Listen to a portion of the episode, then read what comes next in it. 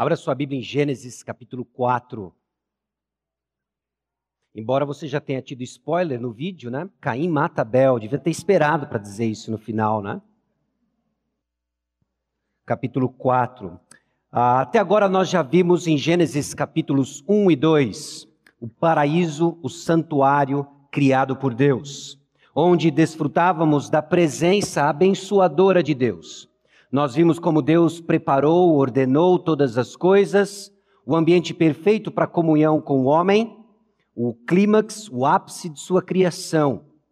Domingo passado, em Gênesis capítulo 3, nós vimos como a separação de Deus se dá por meio do pecado, manifesto em padrões de engano, explicando inclusive o que aconteceu com a bênção de estarmos na presença do Senhor e deixarmos de desfrutá-la.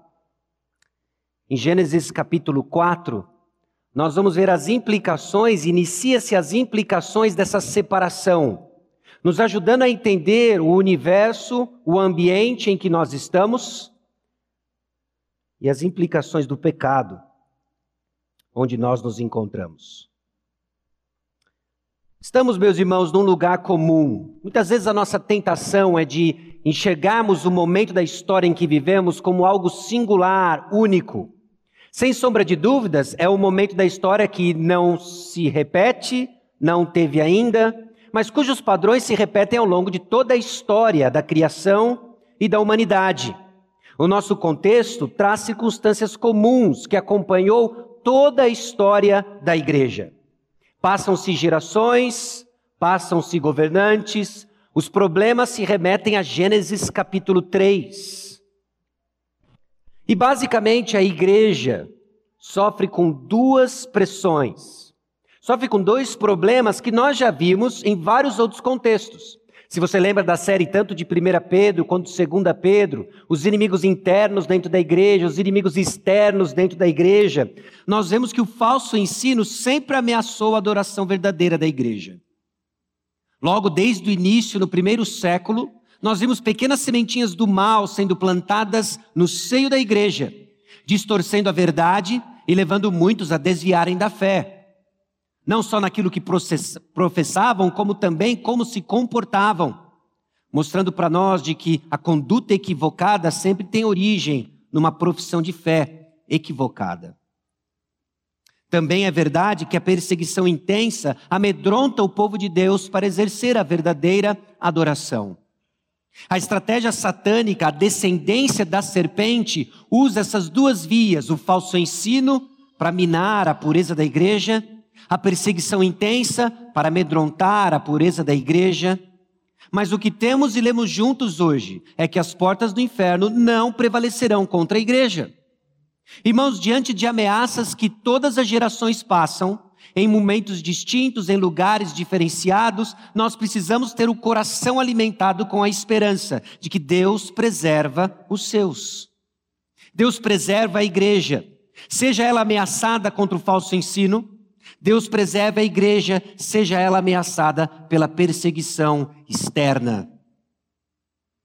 Em Gênesis capítulo 4, nós aguardamos o desfecho de Gênesis capítulo 3, versículo 15.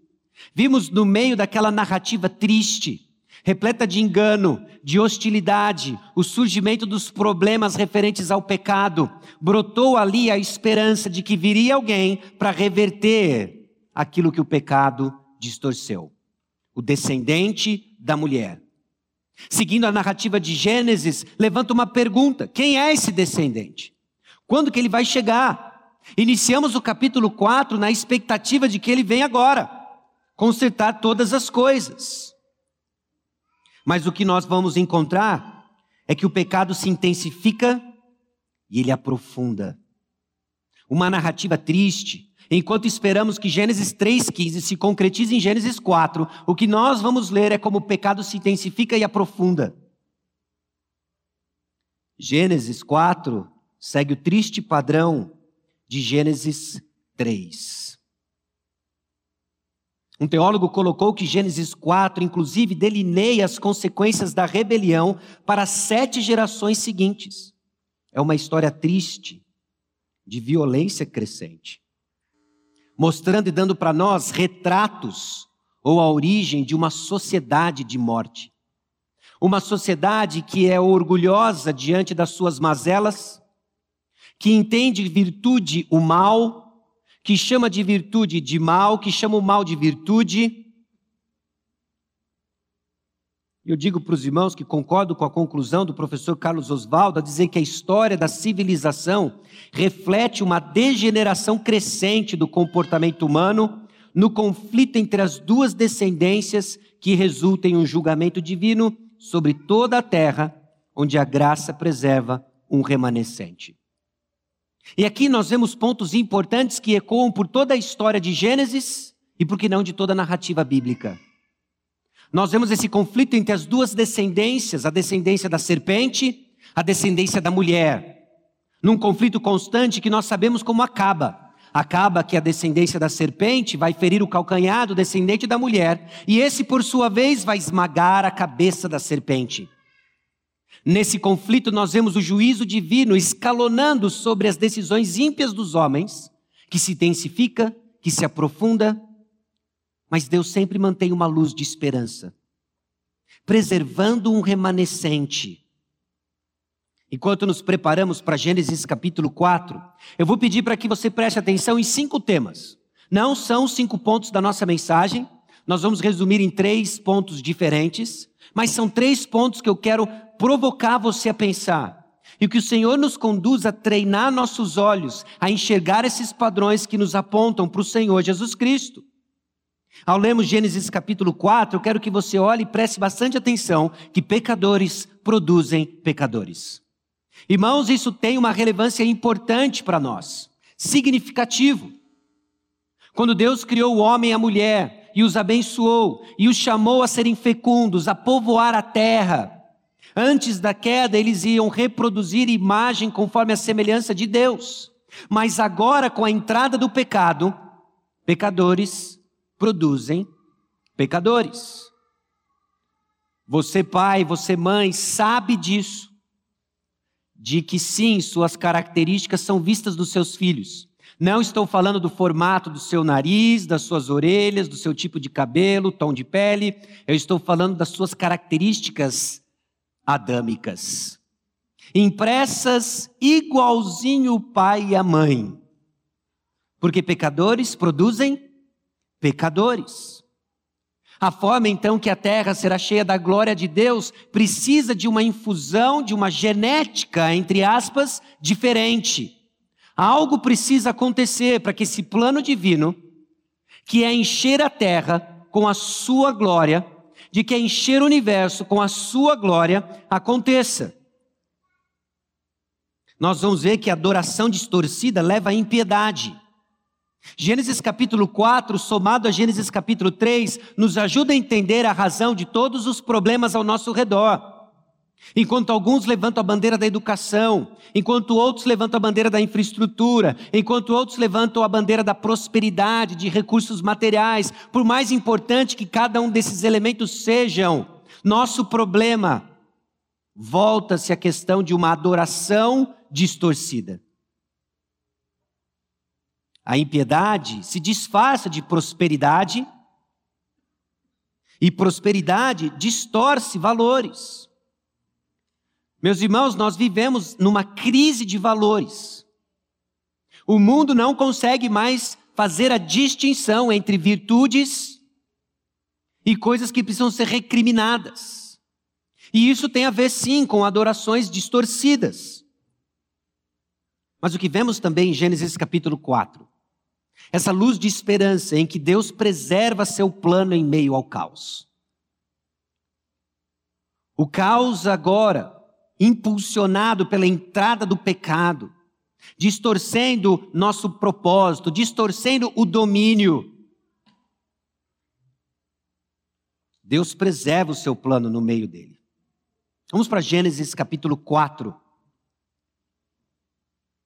versículos 1 a 26. Coabitou o homem com Eva, sua mulher. Esta concebeu e deu à luz a Caim. Então disse: Adquiri um varão com o auxílio do Senhor. Depois deu à luz a Abel, seu irmão. Abel foi pastor de ovelhas e Caim, lavrador. Aconteceu que no fim de uns tempos trouxe Caim do fruto da terra uma oferta ao Senhor. Abel, por sua vez, trouxe das primícias do seu rebanho e da gordura deste. Agradou-se o Senhor de Abel e de sua oferta, ao passo que de Caim de sua oferta não se agradou. Irou-se, pois, sobremaneira Caim e descaiu-lhe o semblante. Então lhe disse o Senhor: Por que andas irado? E por que descaiu o teu semblante? Se procederes bem, não é certo que serás aceito? Se todavia procederes mal, eis que o pecado jaz à porta, o seu desejo será contra ti, mas a ti cumpre dominá-lo. Disse Caim a Abel, seu irmão: Vamos ao campo. Estando eles no campo, sucedeu que se levantou Caim contra Abel, seu irmão, e o matou. Disse o Senhor a Caim: Onde está Abel, teu irmão? Ele respondeu: Não sei. Acaso sou eu tutor de meu irmão? E disse Deus: Que fizeste? A voz do sangue de teu irmão clama da terra a mim. És agora, pois, maldito por sobre a terra, cuja boca se abriu para receber de tuas mãos o sangue de teu irmão. Quando lavrares o solo, não te dará ele a sua força. Serás fugitivo e errante pela terra. Então disse Caim ao Senhor: É tamanho o meu castigo que já não posso suportá-lo. Eis que hoje me lanças da face da terra, e da tua presença hei de esconder-me. Serei fugitivo e errante pela terra. Quem comigo se encontrar, me matará. O Senhor, porém, lhe disse: Assim, qualquer que matar a Caim será vingado sete vezes. E pôs o Senhor um sinal em Caim para que não ferisse de morte quem quer que o encontrasse. Retirou-se Caim da presença do Senhor e habitou da terra de Nod, ao oriente do Éden. E coabitou Caim com sua mulher, ela concebeu e deu à luz a Enoque. Caim edificou uma cidade e lhe chamou Enoque, o nome de seu filho. A Enoque nasceu-lhe Irade. Irade gerou a Meujael, Meujael a Metusael e Metusael a Lameque. Lameque tomou para si duas esposas. O nome de uma era Ada, a outra se chamava Zilá. Ada deu à luz a Jabal, este foi o pai dos que habitam em tendas e possuem gado. O nome de seu irmão era Jubal, este foi o pai de todos os que tocam harpa e flauta. Zilá, por sua vez, deu à luz a Tubal Caim, artífice de todo instrumento cortante, de bronze e de ferro. A irmã de Tubal Caim foi Naamá. E disse Lameque às suas esposas: Adais e lá, ouvi-me, vós, mulheres de Lameque, escutai o que possa dizer-vos. Matei um homem porque ele me feriu, e um rapaz porque me pisou. Sete vezes se tomará vingança de Caim, de Lameque, porém, setenta vezes sete. Tornou Adão a coabitar com sua mulher, e ela deu à luz um filho, a quem pôs o nome de Sete, porque disse a ela: Deus me concedeu outro descendente em lugar de Abel, que Caim matou. A Sete nasceu-lhe também um filho, ao qual pôs o nome de Enos. Daí se começou a invocar o nome do Senhor. Vamos orar mais uma vez. Senhor, guia-nos em Gênesis capítulo 4. Revela para nós mais uma vez a beleza de Jesus Cristo, fundamentando nossa esperança única e exclusivamente em teu doce nome. É no nome precioso dele, de Jesus, nosso Salvador e Senhor, que oramos. Amém. Irmãos, Deus é fiel em preservar seu povo até a vitória final. A igreja do Senhor Jesus Cristo sempre precisou, careceu da realidade de que o que nos aguarda é a vitória final. Porque quando tudo parece perdido em Gênesis capítulo 4, mais uma vez nós vemos a atuação divina preservando a semente, a descendência da mulher através de Sete e um homem chamado Enos, quando se passa a invocar o nome do Senhor. É um padrão que ao longo das Escrituras eu e você precisamos conhecer, identificar e sermos encorajados, porque nós vamos ser provados. Nós somos constantemente provados. Somos provados porque o falso ensino ameaça a igreja. Somos provados porque perseguição externa ameaça a igreja. Em nosso contexto, nós experimentamos ambos de forma diferente. Talvez o que seja mais abundante hoje no nosso contexto, pelo menos imediato, é a ameaça constante do falso ensino. O falso ensino que distrai nossa atenção, o falso ensino que nos seduz, o falso ensino que causa anomalias dentro da igreja e que nos tenta reproduzir algo diferente do que o Senhor Jesus Cristo nos chamou a fazer, discípulos de Jesus. Essas anomalias precisam ser combatidas com a verdade, e é a verdade que preserva o remanescente fiel até o fim, até a vitória final. Mas, irmãos, também é verdade de que alguns de nossa família, de nossa família de fé, em lugares distantes, em lugares não tão distantes, também sofrem com a perseguição intensa. São constantemente levados à perseguição, torturas, alguns à morte, por causa do nome do Salvador que eu e você professamos, Jesus Cristo. Para eles também é verdade. E se Deus tem reservado para nós esse tipo de provação, também será verdade. A vitória final é real. E Deus preserva o seu povo até a vitória final. Então você que se encontra desencorajado, desanimado, talvez na luta contra o pecado, mais uma vez o pecado habitual bateu a sua porta e você não dominou. Escute isso daqui. Deus preserva os seus até a vitória final. E Ele usa os seus meios. Ele usa a verdade pregada, ele usa a vida de uma comunidade para nos encorajar, exortar, aconselhar, ensinar.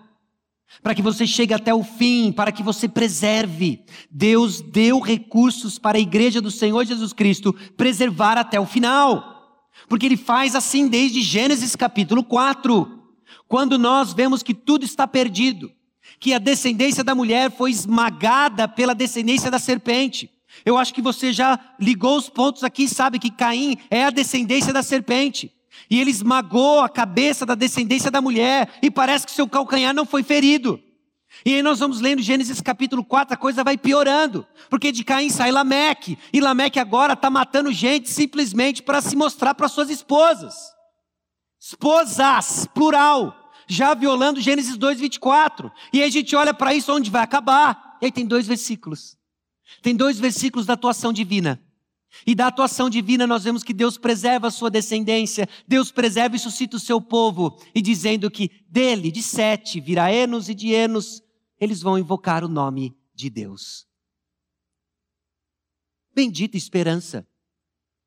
Esse é o resumo da narrativa que nós estamos prestes a revisitar pontuando algo que você precisa desenvolver no seu coração. Deus é fiel e ele preserva seu povo até a vitória final. Tá ruim? Persevere. Sabe por que você vai perseverar? Porque é Deus que nos preserva.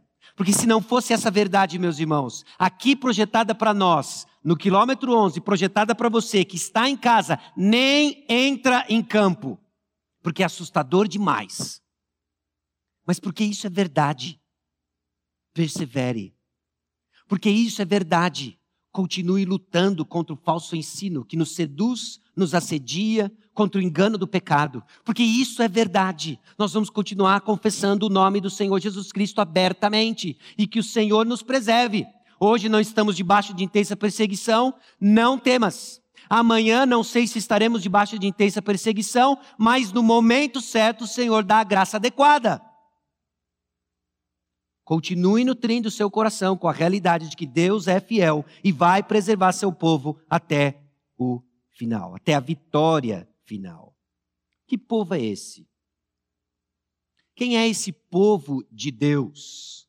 Construído em cima dessa pergunta, dessa promessa do descendente. O texto começa dizendo justamente que coabitou o homem com Eva, sua mulher e esta concebeu e deu à luz a Caim. Olhos atentos na narrativa começam a se perguntar: será que é esse? Será que é Caim?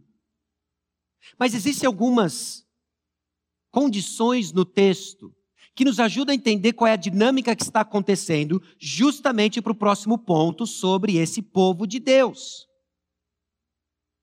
Alguns, olhando o termo Caim, dizem que literalmente significa um ferreiro.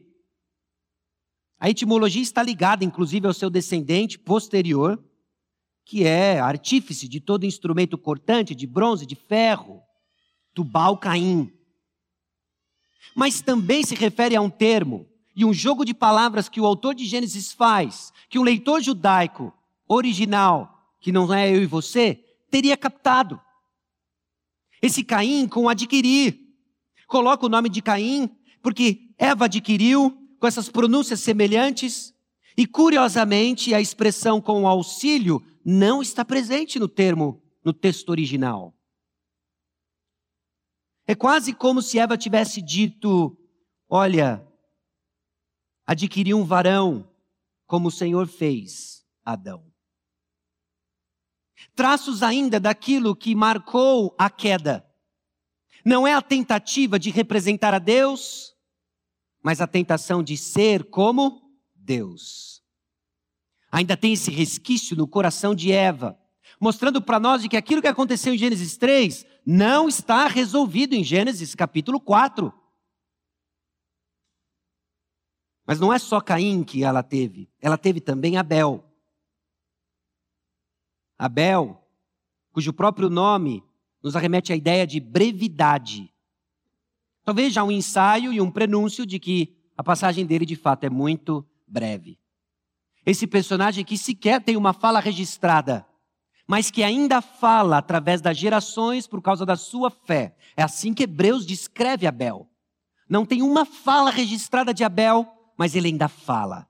Ele ainda fala por causa da sua fé. Abel é descrito então como um pastor de ovelhas e Caim como um lavrador. Alguém que trabalha o solo e justamente no seu trabalho, onde a maldição agora que ele recebe no final do capítulo, como lemos, no, no meio do capítulo, como lemos, intensifica o seu labor, intensifica o seu trabalho ainda mais do que o próprio Adão.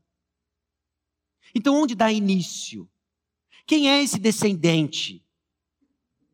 E a história de Caim nos aponta de que essa descendência não virá pela procriação. Parece que o que está acontecendo aqui é já lançar para nós uma pulga atrás da orelha, de que essa descendência virá de uma forma sobrenatural.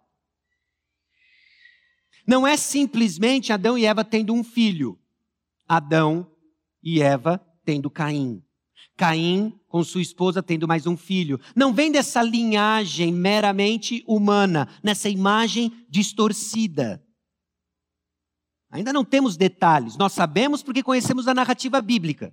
Mas seguindo o capítulo de Gênesis, capítulo 4, fica a pergunta: quem é esse descendente? A promessa ainda ecoa nos ouvidos dos leitores para cada um de nós. E o que nós vemos sobre a origem desse povo de Deus é que tem que enfrentar a realidade de que pecadores irão produzir outros pecadores corruptos. Tipo produz de acordo com o seu tipo. Pecadores irão produzir outros pecadores corruptos. A história de Caim e Abel nos mostra que nós precisamos de algo diferente entrando em cena. De que nesse negócio de multiplicar e povoar a terra, e isso vai ser corroborado até Gênesis capítulo 11. Se algo não acontecer, vai dar ruim. Toda a descendência é marcada justamente por essa constante falha. E nós ficamos procurando onde está esse descendente da mulher. Não pode ser de Caim, olha aqui, é da serpente.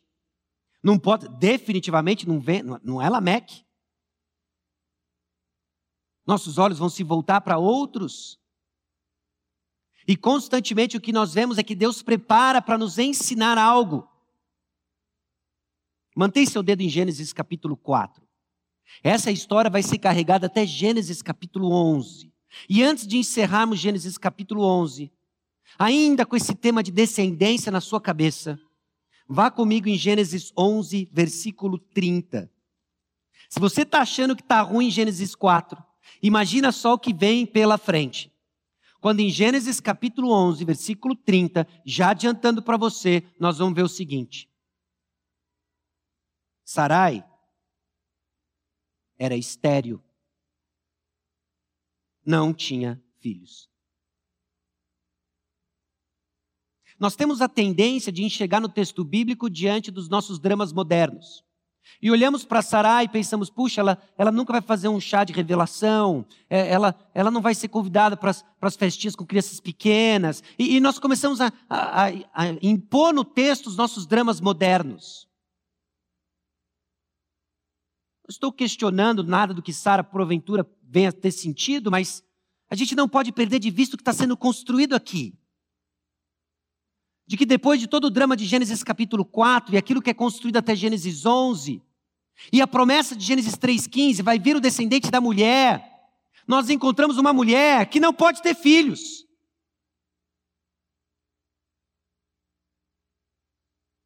Meus irmãos, muito da nossa jornada cristã vai ser como uma esterilidade de Sarai. E agora? totalmente desarmado dos nossos recursos? Quando havia uma promessa de que o descendente da mulher viria esmagar a cabeça da serpente, agora nós temos um obstáculo intransponível nas forças humanas. Sarai era estéril. Durma com esse barulho.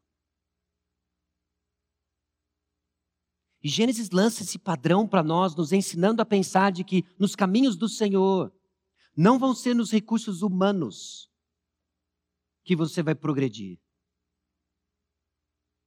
Não vai ser nas suas forças. Sabe por que, que não vai ser nas suas forças?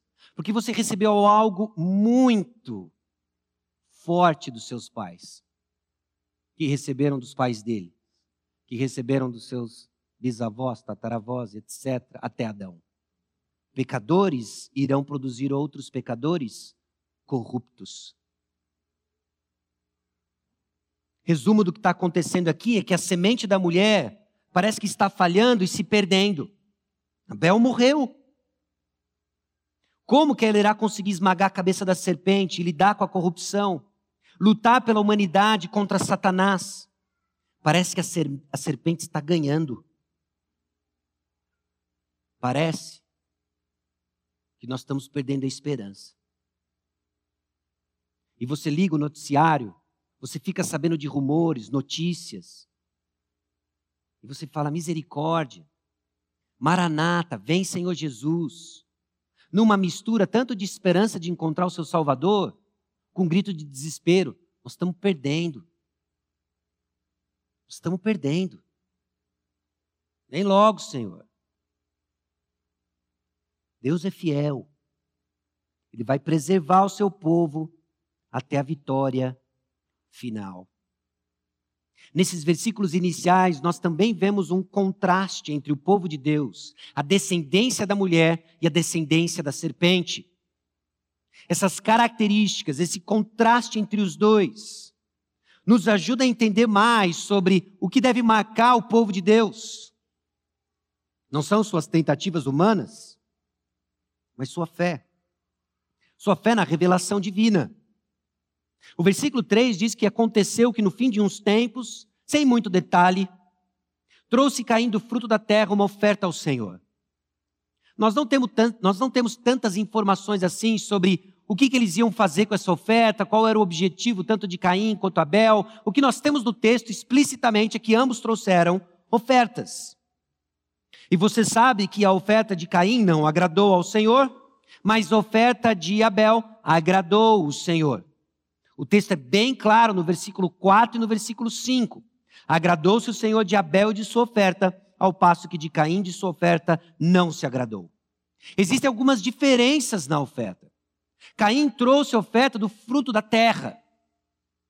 Bom, talvez você se lembre, no sistema de sacrifícios, no sistema de ofertas, haviam ofertas referentes ao fruto da terra. Abel trouxe também das primícias, do seu rebanho e da gordura do animal. E você lembra também que no sistema de sacrifícios haviam sacrifícios para trazer gordura, trazer as primícias. E eu acredito que nós podemos fazer sim um ponto de que Caim parece que a sua atitude o seu coração, refletidos no que ele trouxe, da forma como ele trouxe, nos dá pistas de que antes de ver o que foi trazido, Deus viu quem trouxe. E é assim que o texto descreve. agradou-se o Senhor de Abel e de sua oferta. Meus irmãos, nós nos reunimos para trazer nossos sacrifícios ao Senhor. Sacrifícios de louvor, nosso serviço, nossos relacionamentos. E antes de ele ver o que tem nas suas mãos, ele vai ver você. Ele vai ver o seu coração. Deus viu. E o texto deixa claro Seja qual for os detalhes que aqui existem, a questão do derramamento de sangue, a questão das primícias, era claro para Caim o que ele deveria fazer para ser aceito. Era claro para Abel que ele deveria fazer para ser aceito. Um fez, o outro não. Há um contraste entre os dois. Hebreus capítulo 11, versículo 4, diz para nós que pela fé, Abel ofereceu a Deus mais excelente sacrifício do que Caim pelo qual obteve testemunho de ser justo, tendo aprovação de Deus quanto às suas ofertas. Por meio dela, também mesmo depois de morto, ainda fala. Caim trouxe ofertas. Caim trouxe ofertas por obrigação, não de coração. As evidências disso estão justamente na maneira como ele reage à reprovação divina. Como você reage à exortação divina? Como você reage ao confronto do Senhor? Às vezes usando pessoas, às vezes usando irmãos próximos. Quando espinhamos, meus irmãos, quando culpamos quem está próximo, nosso coração não está ajustado. Esperneamos, reclamamos, mas a maneira como nossos relacionamentos são conduzidos diz tudo sobre o relacionamento vertical com o Senhor. Caim espana. Depois de confrontado, ele espana. E é justamente a sua reação, essa reação de ira. Evidente, seu semblante caiu. Não foi um negócio nem capaz de manter o sorriso amarelo. Ia cair bem para cair uma pandemia e um uso de máscaras, para pelo menos disfarçar para Abel. Mas o semblante dele caiu. O corpo dele inteiro, o que ele pensava, desejava, sentia, como ele agiu, foi entregue ao pecado. Nós vemos então esse povo de Deus e as suas características bem distintas daqueles que oferecem simplesmente algo externo, não de coração, à parte as instruções de Deus. E é esse povo que sofre uma ameaça hostil. É esse povo que eu e você, que pela fé pertencemos a Ele, sofremos uma ameaça hostil. E o que, que é essa ameaça hostil? A descendência da serpente irá se opor a tudo e todos relacionados à descendência da mulher. Saiba quem é o inimigo. Num contexto de hostilidade, nós precisamos saber quem é o inimigo. O inimigo não é o presidente. O inimigo não é o governador. O inimigo não é o prefeito. Feitas as aplicações políticas, o inimigo não é seu professor. O inimigo não é seu coleguinha de sala. Feitas as aplicações acadêmicas, vocês estudantes. O inimigo não é seu chefe. Não é seu colega de trabalho que quer não só o tapete, ele quer seu sangue, ele quer tua cabeça. Não é eles. Não são eles. A descendência da serpente vai se opor a tudo e todos relacionados à descendência da mulher. Porque a luta, meus irmãos, não é contra carne e sangue, não é? É contra o quê? Principados e potestades. Essa é a luta. Essa é a batalha travada aqui. Abel, não é nada pessoal. Eu vou matar você porque você é descendente da mulher e eu da serpente. Essa é a hostilidade com que Abel teve que lidar, simplesmente. Sabe por quê? porque ele agradava a Deus. Você quer viver para o Senhor? Você quer viver para o Senhor? Dessa linhagem espiritual do Senhor Jesus Cristo? Aperte os cintos. Vão odiar tudo relacionado a você. Desde o início. Mas olha aqui, Senhor. Por que, que o senhor não quer o fruto da terra que eu lavrei, que eu cuidei? E Deus recebe de Abel? Ok, vou resolver isso. Você não vai receber a minha? Não vai receber de ninguém. E Deus, na sua graça, ainda disse o seguinte para Caim: Caim, se você proceder bem, não é certo que será aceito. Cabe a você, Caim, dominar o seu desejo. Mesmo depois da queda, cabia a Caim dominar o seu desejo. Não é então contra Abel, mas Deus. Verdadeiros adoradores do verdadeiro Deus sempre irão incomodar aqueles que adoram a imagem de coisas criadas. Mateus capítulo 10, versículos 16 e 22. Eis que eu vos envio como ovelhas para o meio de lobos. Sede, portanto, prudentes como as serpentes e simples como as pombas. Alguns versículos depois, Jesus Cristo diz: Sereis odiados de todos por causa do meu nome. Aquele, porém, que perseverar até o fim, esse será salvo. Essa ameaça hostil, o que, que ela é? Meus irmãos, é a descendência da serpente correndo atrás da descendência do Senhor Jesus Cristo. Essa ameaça hostil, de onde ela vem? Ah, ela vem sim de adoração distorcida. Não confunda a origem dos problemas do mundo, é sim de adoração distorcida. E repito, alguns vão propor que a solução do mundo é o quê? É um protocolo, é um tratado das nações para evitar as distorções climáticas e ambientais. Não tem a galera que propõe a salvação do mundo através da preservação da natureza? Meus irmãos, é parte da ética cristã a preservação da natureza como exercício do bom domínio que o Senhor deu para desfrutarmos. É isso mas não é um meio de salvação. Pessoas propõem que a resolução dos nossos problemas é através da educação. E educação não vai resolver os problemas. Pode amenizar, mas não resolve. Pode amenizar a percepção de alguns problemas, pode alterar a manifestação deles, mas não resolve. Recursos materiais idem. Até mesmo paz e amor. Porque logo o homem descobre de uma forma criativa como se hostil um contra o outro. O problema da hostilidade que sofremos é falta de Deus. E a mesma hostilidade que Jesus Cristo sofreu e que seus seguidores enfrentam. Bom, João capítulo 3, 3, versículos 19 a 21, o julgamento é este: que a luz veio ao mundo e os homens amaram mais as trevas do que a luz, porque as suas obras eram más Pois todo aquele que pratica o mal aborrece a luz e não se chega para a luz, a fim de não serem arguidas as suas obras.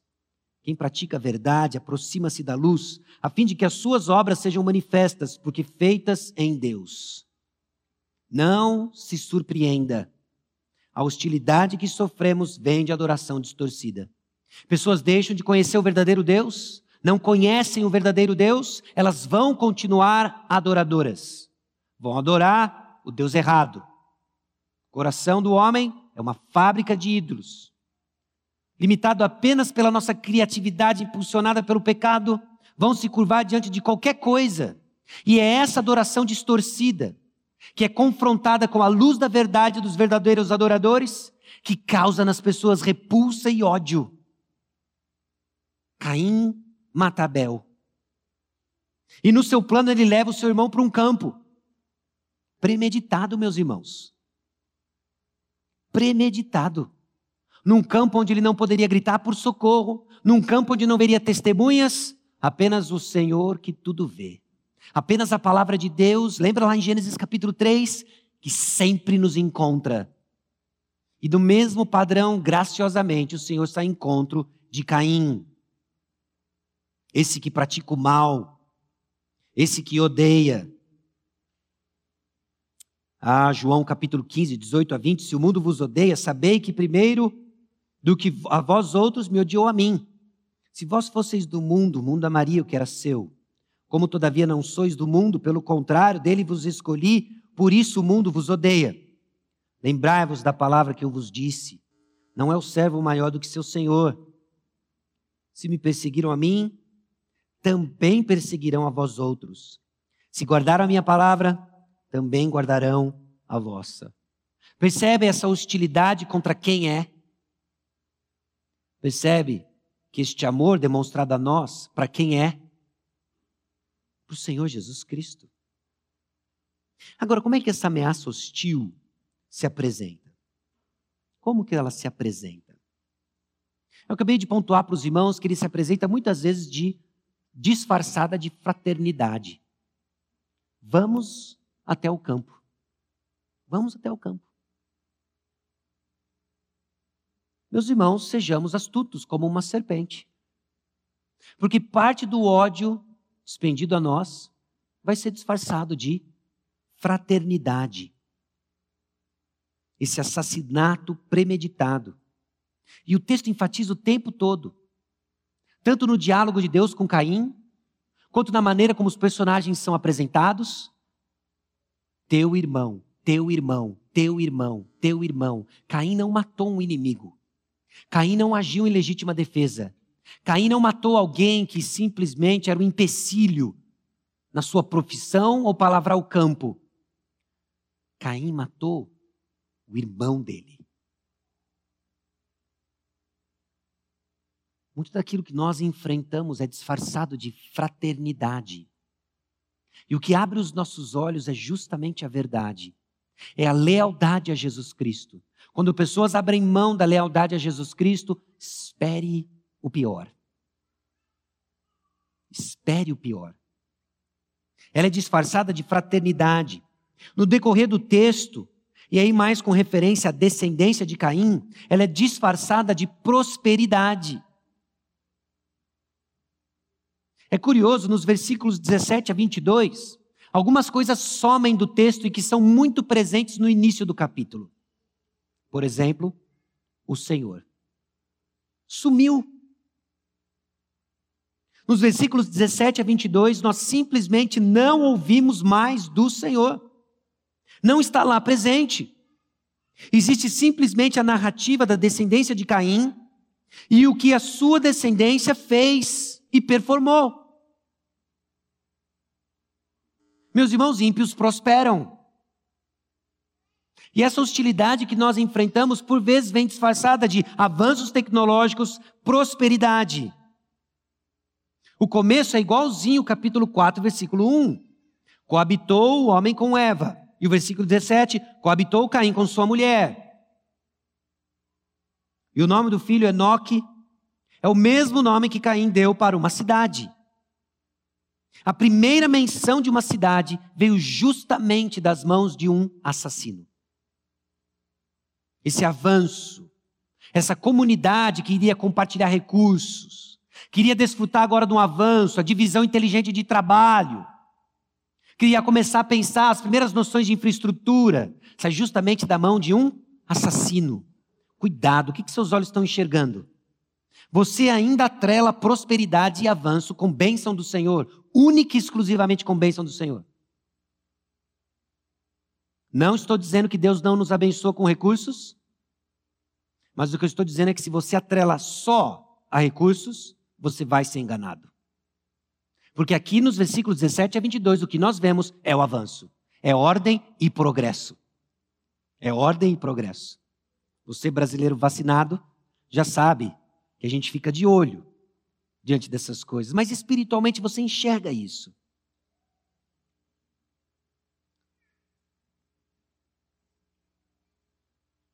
Vai de Enoque até Lameque. Lameque então toma duas esposas, versículo 19. Uma era Ada e outra era Zilá.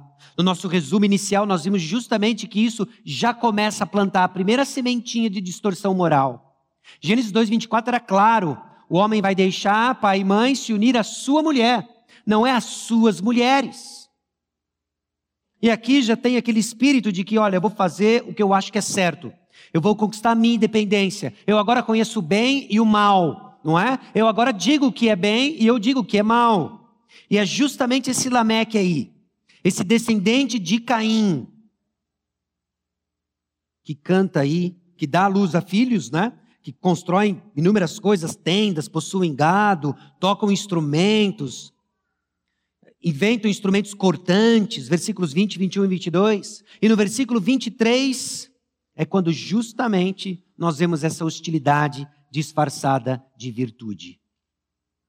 Lameque canta para si mesmo uma virtude. E sabe qual é a virtude que ele canta? Olha, dizem por aí que Caim vai ser vingado sete vezes.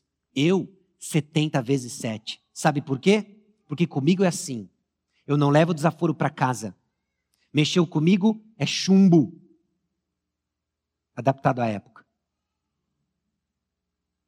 Mexeu comigo, já era.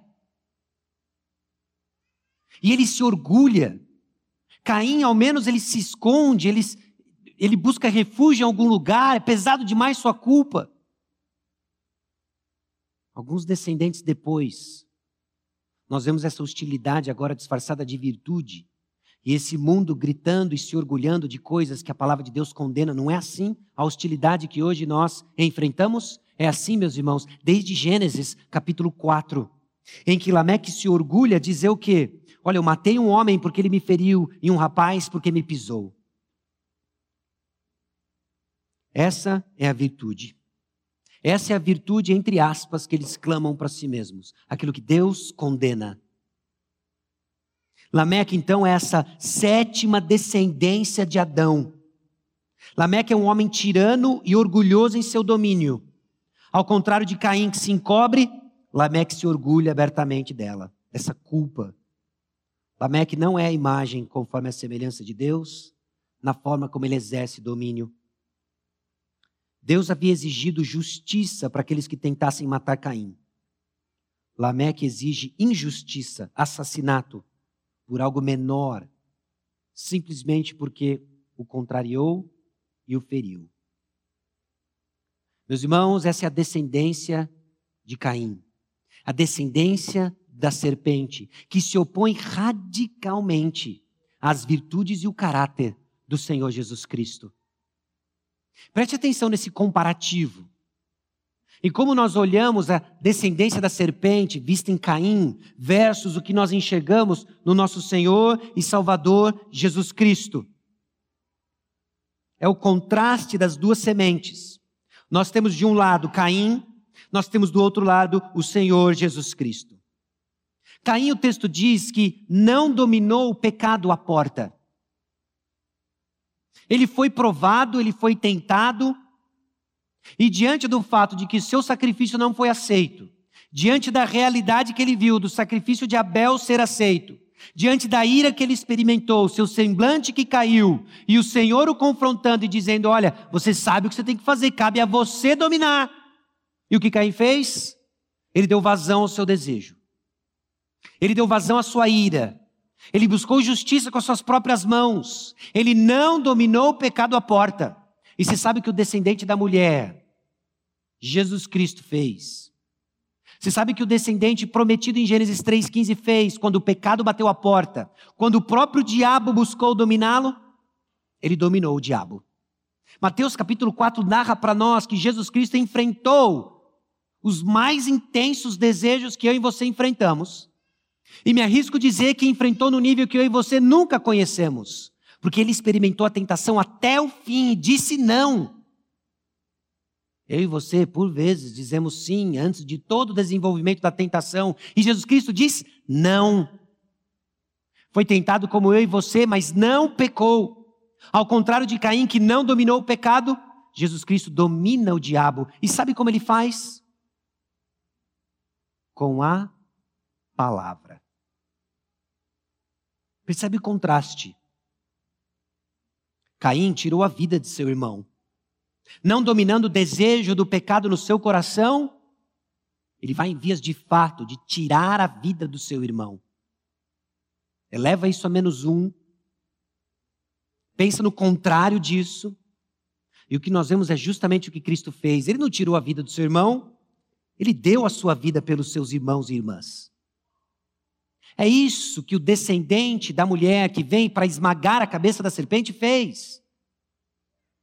Quando Caim entendeu que a solução era tirar a vida do seu irmão, Jesus Cristo está consertando a história porque ele deu a sua vida em favor dos seus irmãos e das suas irmãs.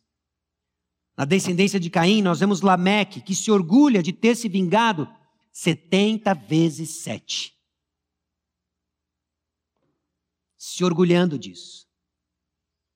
É bem diferente do que a descendência da mulher. Jesus Cristo nos chama, nos ensinando a perdoar 70 vezes 7. Ao invés de nos orgulharmos em nosso próprio pecado, em nossa própria vingança e justiça própria, Jesus Cristo nos chama a perdoar 70 vezes 7. Jesus Cristo veio para reverter tudo aquilo que o pecado distorceu e que nós vemos na história da humanidade desde Gênesis capítulo 3. Ele é nossa esperança e nós vamos ser preservados até a vitória final em Cristo Jesus. Só nele. Essa ameaça hostil, meus irmãos, ela é amaldiçoada. Você lembra em Gênesis capítulo 3, quando Deus confronta Adão e Eva e lança sobre eles as consequências do pecado? É somente sobre a serpente que existe maldição. Existem consequências sobre Adão, sobre Eva, no seu relacionamento com o trabalho, no caso de Adão, no seu relacionamento com o seu esposo e na, na experiência da maternidade, no caso de Eva. Mas ao contrário deles aqui, nós vemos de fato que Deus lança uma maldição sobre Caim. O pecado se intensifica e, juntamente com a intensificação do pecado, vem o juízo divino se intensificando, escalonando para onde você sabe, daqui a alguns capítulos, o dilúvio. Porque a impiedade se torna tamanha que o juízo divino caminha de acordo. Então é de acordo com a impiedade. A maldição sobre Caim é que ele vai ser maldito sobre a terra, cuja boca se abriu para receber o sangue do seu irmão Abel. A maldição torna o seu trabalho mais difícil, versículo 12. Quando lavrares o solo, não te dará ele a sua força, serás fugitivo e errante pela terra. De lavrador para errante na terra. Sobre a sua peregrinação, ele vai ser fugitivo, e o solo que era para nutrir a humanidade, agora se torna um agente de punição divina. Parece que aquilo que nós vimos em Gênesis capítulo 1 e 2, bem próximo do santuário divino, aquela experiência abençoadora da presença e comunhão com Deus, em Gênesis capítulo 3 é expandida para um outro círculo, mais distante, eles são expulsos do Éden, e agora parece que Caim capricha e ele é punido a mais distante ainda do Senhor. É isso que o pecado faz, meus irmãos. E nessa distância do Senhor é que as pessoas se distorcem em coisas que mais se parecem com bichos do que com homens. É isso que o pecado faz na imagem de Deus criada. É quando nós olhamos aquelas pessoas tão distantes do Senhor, que acumulam sobre si pecado sobre pecado, endurecimento sobre endurecimento, que nós olhamos e temos dificuldades de enxergar traços do caráter divino nela. E para tamanho problema, nós precisamos de uma solução drástica de acordo no lado oposto. Você percebe porque só Jesus salva. Diante da realidade de distanciamento que a gente vai se tornando parecido com qualquer coisa, mais com o diabo do que com Deus, nós precisamos do próprio Deus, Deus homem, sacrificado em nosso lugar.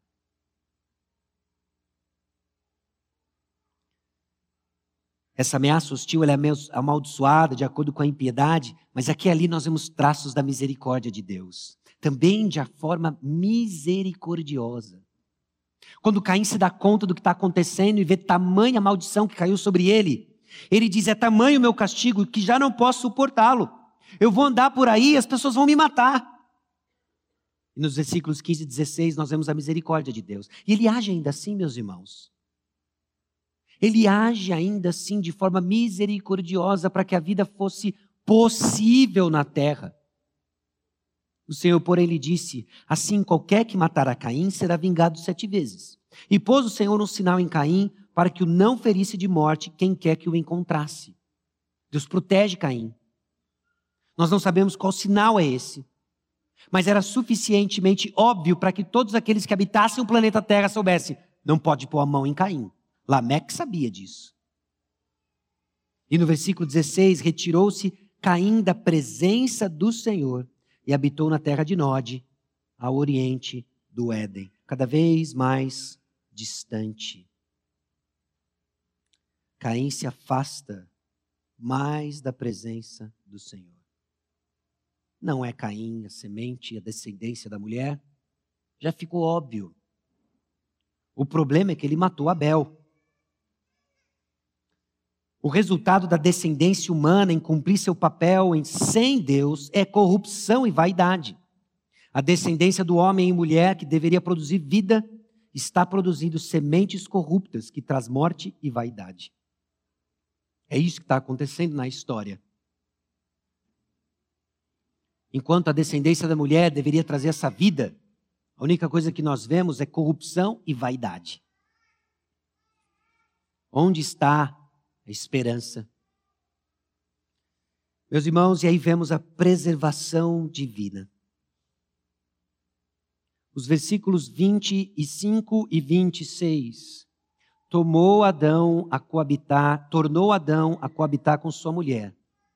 E ela deu à luz um filho, a quem pôs o nome de Sete, porque disse ela: Deus me concedeu outro descendente em lugar de Abel, que Caim matou. A Sete nasceu-lhe também um filho, a qual pôs o nome de Enos. Um outro termo que faz referência a homem, mas na no aspecto da sua fragilidade, da sua fraqueza. Daí se começou a invocar o nome do Senhor. Foi daí que se começou a invocar o nome do Senhor. O primogênito de Caim e seus descendentes são os pioneiros das cidades e das artes civilizadas. Essa hostilidade disfarçada de prosperidade, né? Mas o primogênito de Sete e seus descendentes são pioneiros na adoração. Enquanto lemos Gênesis capítulo 4 e vemos nossas expectativas sendo esmagadas porque Caim matou Abel. E a descendência de Caim parece, parece não é mais perversa do que o próprio Caim. Nós somos lembrados agora de que Deus preserva sempre um remanescente. E deu Adão e Eva sete. E que de sete veio Enos. Da onde vêm os verdadeiros adoradores? Aqueles que vão invocar o nome do Senhor. Meus irmãos, os versículos da conclusão chamam a atenção para a fidelidade de Deus em dar continuidade à semente da mulher. E este é um tema que nós vemos do início ao fim, como Deus preserva os seus, mas ele faz de uma forma distintamente singular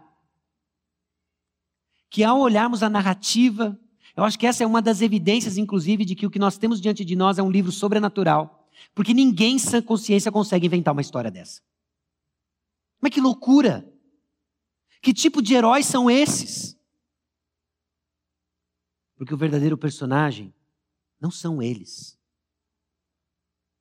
É o nosso bom Deus, que luta pelos seus e nos preserva numa sociedade hostil, numa, numa sociedade que não quer o seu bem, quer o seu sangue, quer ver você no chão. Não leve para o pessoal. Eles não são contra você, eles são contra o Senhor Jesus Cristo. E para alguns deles tem salvação. Jesus morreu por alguns deles. Quem são? Eu não sei. Mas eles se manifestam na proclamação da verdade. De que o descendente da mulher Jesus Cristo veio e viveu uma vida que eu e você não conseguimos viver. De que ao invés de como nós sermos dominados pelo pecado, ele dominou o diabo com a palavra de Deus. De que ao invés de eu e você que matamos pessoas em nossos corações, Deus se entregou por nós.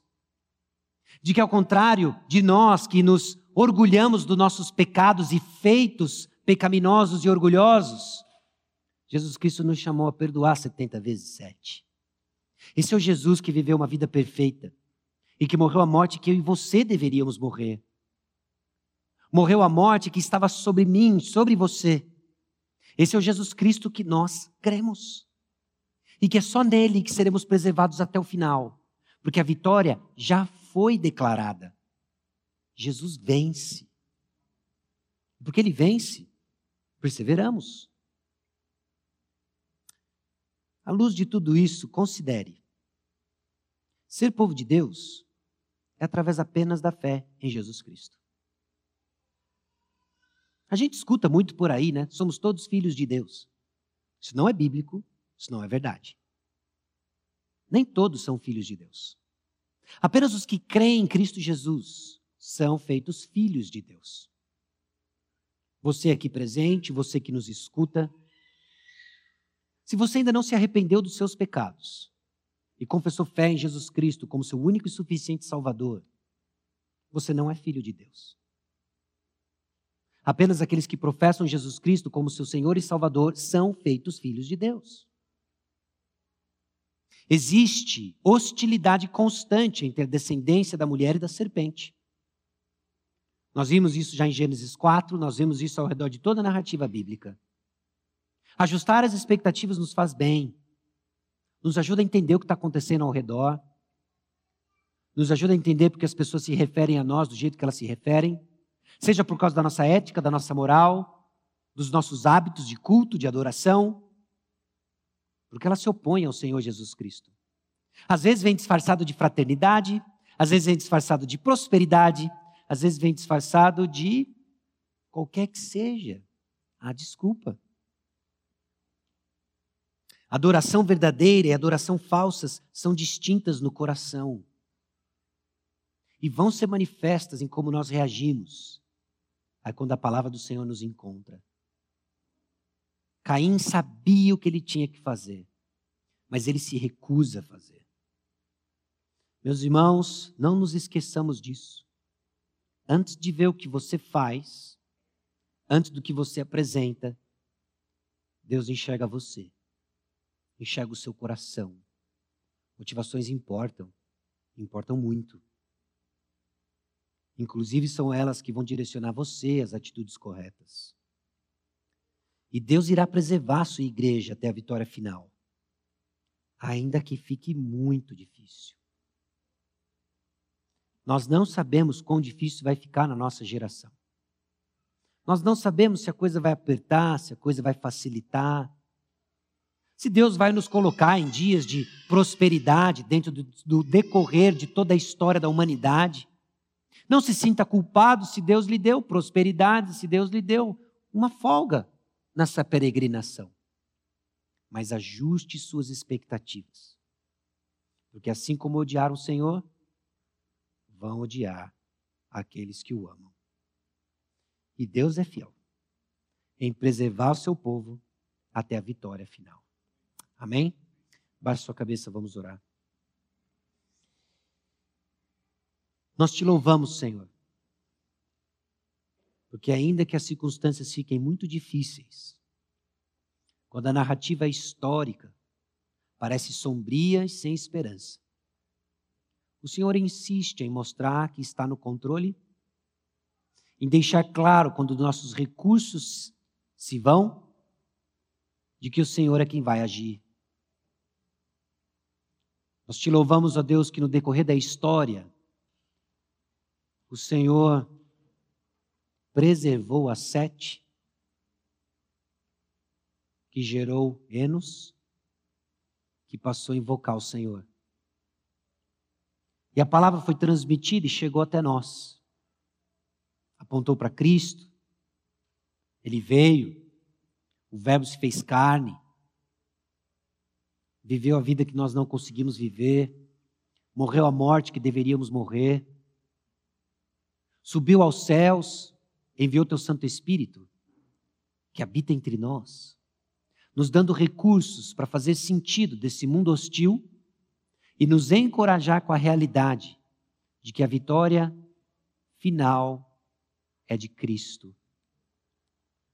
Encoraja o coração da tua igreja com essas verdades e que a tua palavra exponha nossas motivações que o pecado remanescente que ainda existe em nossos corações não nos domine, mas que sejamos caracterizados por vidas cheias do Espírito. E nós oramos sabendo que essa é a tua vontade para nossas vidas. E nos apegando à promessa de que quando oramos a tua vontade, o Senhor nos atende. Encoraje o coração da tua igreja. No nome de Jesus. Amém.